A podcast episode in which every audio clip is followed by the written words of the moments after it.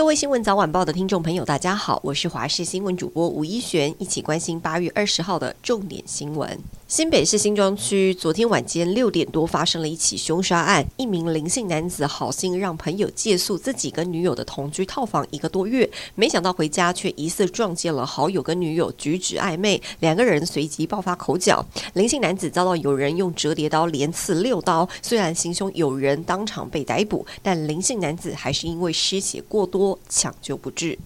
柬埔寨诈骗持续延烧，新北市也有一名受害者在八月十八号才刚刚返台，终于结束三个多月的惊魂记，而他的母亲也出面还原整个营救的过程，提到儿子在六月初被自称竹联帮的男子诱骗，说只要到柬埔寨三个月就可以让他赚进十万元，而且只要负责修缮机房。没想到一到当地，一切都是骗局，还天天洗脑，精神喊话说诈骗是对的。最后好不容易联系到当地的台商协调。救人，甚至发现案外案，就连当地移民局也涉嫌人口贩卖，要万元的美金才愿意放人。十八号，国民党立委从柬埔寨救出了一名十九岁的陈姓男子，在屏东警方追查之下，逮捕涉嫌诱骗他出国的十八岁林姓嫌犯。他透过网络得知柬埔寨打工轻松好赚的讯息，对方说如果邀约台湾人前往，每个人可以拿到中介费六千元美金，相当于新台币十八万元。于是他就邀请好友陈姓男子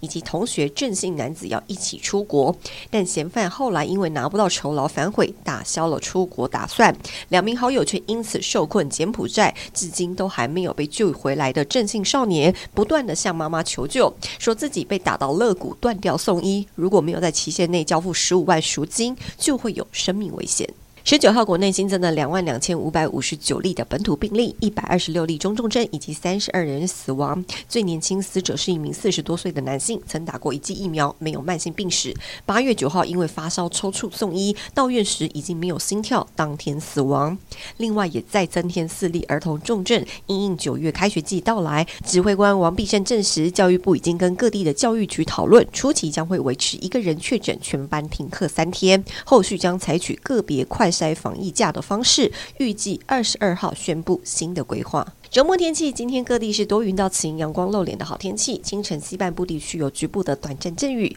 中午过后，中南部还有大台北地区以及其他的山区是会有局部的短暂雷阵雨。外出记得携带雨具。而温度部分，天气蛮热的，各地高温都在三十二到三十六度之间。其中宜花东地区是有高温特报，温度在三十六度以上。新北、台北也都有黄色的灯号，要注意防晒防中暑了。而明天受到高压影响以及华中暖空气。气南下，水汽减少，各地依旧是晴朗稳定的天气。北部、东半部地区民众要留意，温度还会再更高，局部会来到三十七度以上，务必要做好防晒，并且多多补充水分。